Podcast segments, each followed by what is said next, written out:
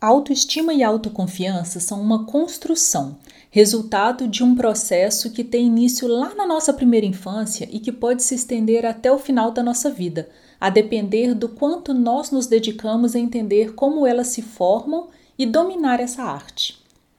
Diversos fatores exercem um impacto na formação desse molde, dessa forma que vai dar corpo a coisas tão subjetivas, mas que impactam nossas vidas de maneira tão intensa como a cultura em que estamos inseridos, a forma como somos criados, nossas experiências ao longo da vida e diversos outros fatores, como a qualidade dos conteúdos a que somos expostos e que consumimos.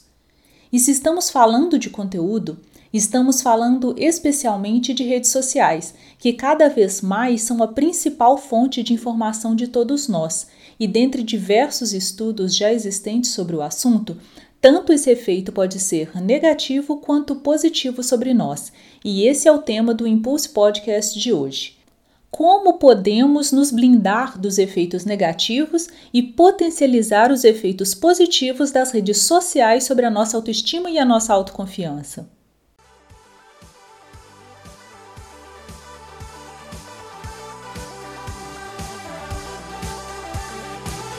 Olá, eu sou Luciana Pego, sua host no Impulse, o podcast criado para balançar as suas certezas, expandir a sua zona de conforto e inflamar você na direção dos seus sonhos mais ousados. Obrigada pela sua presença neste episódio. Muitas novidades incríveis estão a caminho e será uma honra poder contar com a sua companhia por aqui. Olá, queridas ouvintes, estamos de volta em mais um Impulse Podcast e como sempre, para não perder o hábito, vamos de mais um tema que gera muito burburinho: redes sociais e o impacto delas na nossa autoconfiança. Nos anos 80 e 90, especialmente, porque eu vou falar aqui a partir da minha experiência, a referência que as adolescentes e jovens mulheres em formação tinham para se inspirar, se empoderar ou tirar suas dúvidas eram as revistas femininas. Qual adolescente dos anos 80 que não morria por ter nas mãos uma revista Capricho ou uma revista Querida? Se por décadas nos negaram o acesso à informação em temas tabus como sexo, antes somente permitido aos meninos falar e se informar a respeito, essas revistas trouxeram libertação para gerações a partir da minha. Eu mesma, que orgulhosamente me considero uma mulher muito liberal, livre e bem resolvida no assunto, Tive toda a minha iniciação teórica nessas revistas e sou muito agradecida por isso, por ter tido acesso a esses conteúdos numa era pré-internet. Mas não me refiro somente ao sexo em si, mas à sexualidade de uma forma geral, como DSTs, conhecimento do próprio corpo e saúde, além de temas como carreira, autoestima, moda e beleza, comportamento, drogas. Tudo isso era falado ali, naquele lugar tão acolhedor para nós. É claro que nem tudo eram só flores, outros tempos, outra mentalidade, e muito de serviço também passou por aquelas páginas, como por exemplo, uma clara exclusão a tudo que fugia ao padrão cis, hétero, branco, magro, classe média, muita ausência de representatividade, uma cultura que colocava a mulher no papel de agradar e satisfazer os homens com as suas infames e clássicas headlines do tipo Como enlouquecer um homem na cama, enfim, que bom que evoluímos um pouquinho nesses aspectos.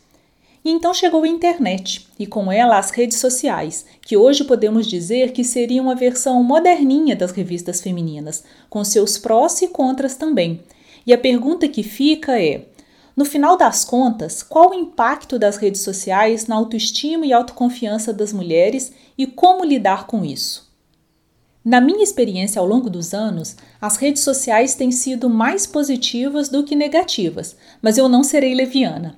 Considerando que eu não sou uma pessoa muito fora do padrão, é fácil para mim dizer isso. Eu sou uma pessoa de muitos privilégios, mas para aqueles que não se enquadram, aí as redes sociais podem sim ser algo bastante tóxico e negativo.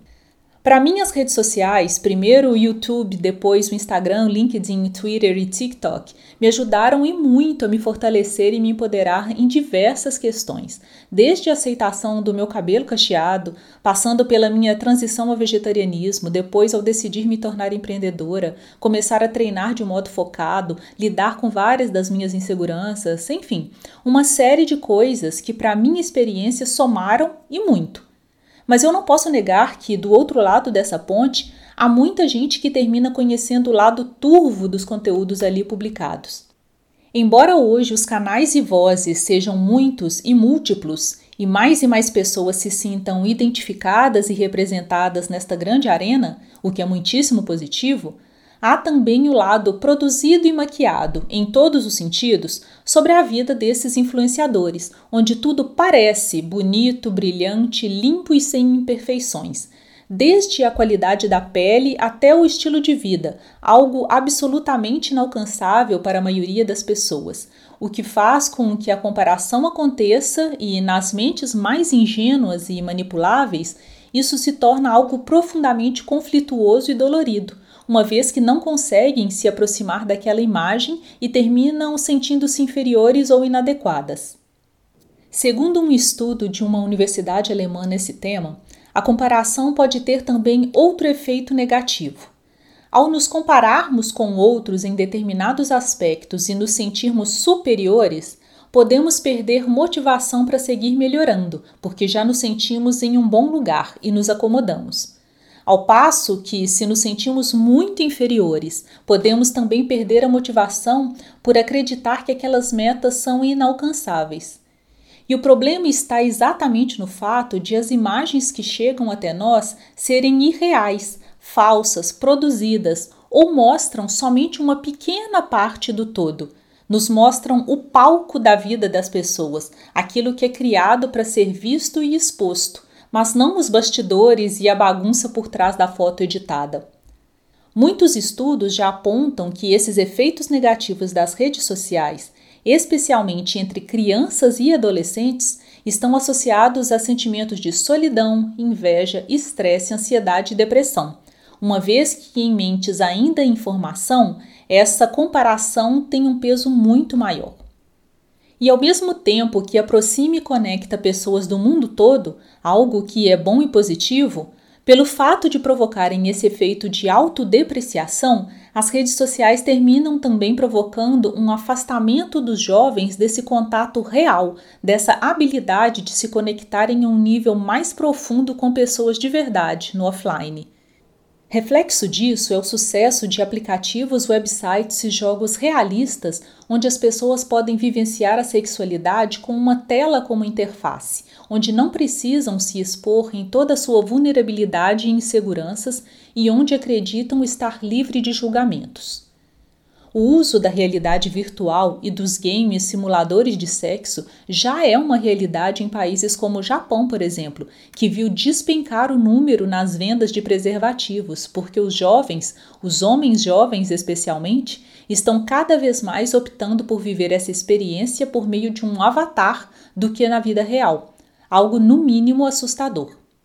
Do lado de cada planeta, dentre os problemas gerados pelas redes sociais, Além da comparação que impacta diretamente a autoestima e a autoconfiança, a saúde mental também tem sido cada vez mais afetada, graças ao fenômeno FOMO, ou Fear of Missing Out, expressão da língua inglesa que se refere à sensação de estarmos perdendo algo ou vivendo errado, que somente nós não estamos conquistando tais resultados o que gera angústia, muita ansiedade e é gatilho para crises de depressão nos casos mais graves.